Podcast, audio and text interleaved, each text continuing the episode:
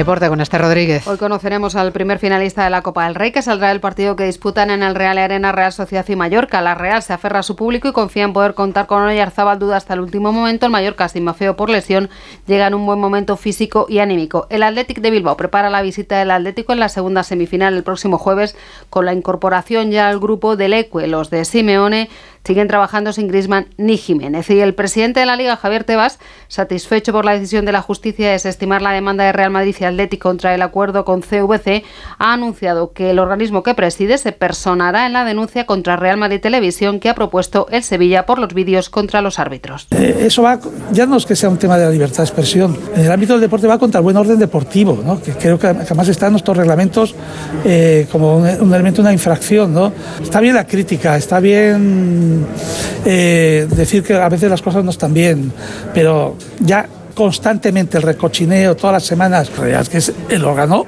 oficial del Real Madrid. La selección femenina ya está en Sevilla, donde mañana se mide a Francia en la final de la Liga de las Naciones y el regreso de Viran Morros, Gedeón y Corrales, principales novedades en la lista del seleccionador de balonmano Jordi Rivera para el preolímpico. Les contamos más.